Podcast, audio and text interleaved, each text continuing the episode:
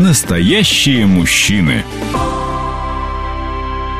О чем говорят мужчины в атомной отрасли? Основные наши разговоры о том, как выполнить те задачи, которые перед нами ставятся. А задачи ставятся очень амбициозные. Я работаю в основном с э, разработчиками, но о чем угодно они говорят. В основном говорят об улучшении устройств своих, которые они разрабатывают, о их модернизации. Ругают, скажем, на выставках своих конкурентов, очень сильно ругают, и не всегда, скажем так, культурным. Что еще обсуждаем?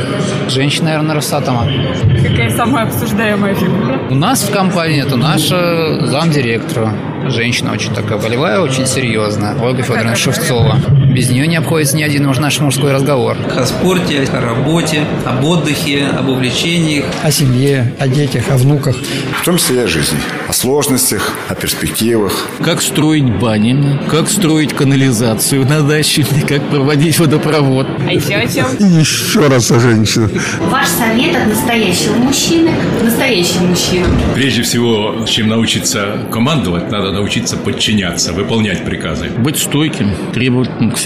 Главное не бояться трудностей и уметь их преодолевать. Мужчина должен не забывать о прекрасной женской половине, то есть быть надегой и опорой. Любить женщину.